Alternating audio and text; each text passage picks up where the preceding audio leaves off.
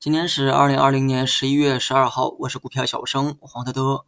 一天过去啊，行情呢不温不火，上涨数量一千八，下跌是两千。那么我呢按照止跌预期，而有的人觉得这是反弹，那么见仁见智的问题啊，自行判断。只要你的判断对得起钱包，那就是好的。今天这个白酒板块啊再次呢飞天，长线看好白酒呢是我一直以来的观点，但近期这个走势啊却跟以往呢有些不同。那么今天呢，我就花一点篇幅谈一谈我个人的想法。长线呢，我一直看好该板块，所以呢，立足于长线的投资都可以考虑配置白酒。但还是那句话哈，短期买的便宜，成本就低一些；那么买的高了，那就多扛一段时间。所以说长线呢有价值，但短期呢不建议去买，哪怕它还能涨，我也是这个观点。因为最近涨的这个逻辑啊，跟以往呢是不太一样的。你会发现哈，茅台呢并没有涨。或者说龙头个股啊没怎么涨，短期大涨的都是一些小市值的白酒。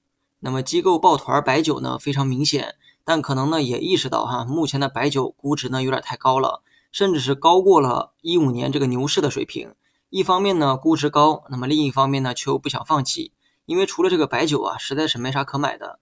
于是呢部分资金呢就从这个头部个股呢开始溢出，流向了小市值的白酒。那么溢出的资金呢或许不多。但足以推高这个小市值的股价，你会发现哈，白酒板块涨幅最高的这个个股啊，市值呢普遍都小的很可怜，小的几十亿，大的二三百亿。那么五六家公司的市值加起来都不及茅台的脚趾头，茅台是这个二点二万亿，那么五粮液是一万亿。只要从头部溢出一点资金，那么这些小票就能涨上天。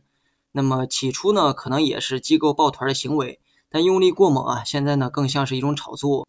有人或许觉得哈，这是因为小市值白酒业绩好所导致的，但是很不巧哈，我看过财报后发现，这些小票中大部分的三季报都是同比下滑的状态。那么目前的涨幅呢，只是通过估值实现的。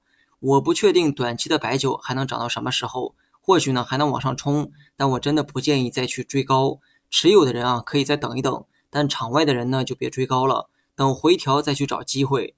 所以说近期小市值白酒涨得很猛。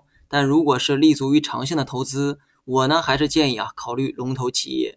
那么最后呢讲一下大盘，今天呢只是给这个下跌啊按了一个暂停键，操作上我还是建议保持观望。最近两天呢估计是向上走不高，向下跌不深的一个状态。这个时候啊要有宁可踏空也不被套的一个执着。现在让我去猜明天走势呢，实在是有点困难，所以不妨把这个周期啊定在三天左右。仅从目前的收盘来看啊，调整呢还没有结束的迹象，所以三天之内不排除呢还有可能往下走。至于这个三天内的节奏啊，可以从起始的动作去做判断。如果三天内先做出上拉的动作，那么后半段呢就预期回落；如果先做出的是回调动作，那么后半段呢就预期反弹。好了，以上全部内容，下期同一时间再见。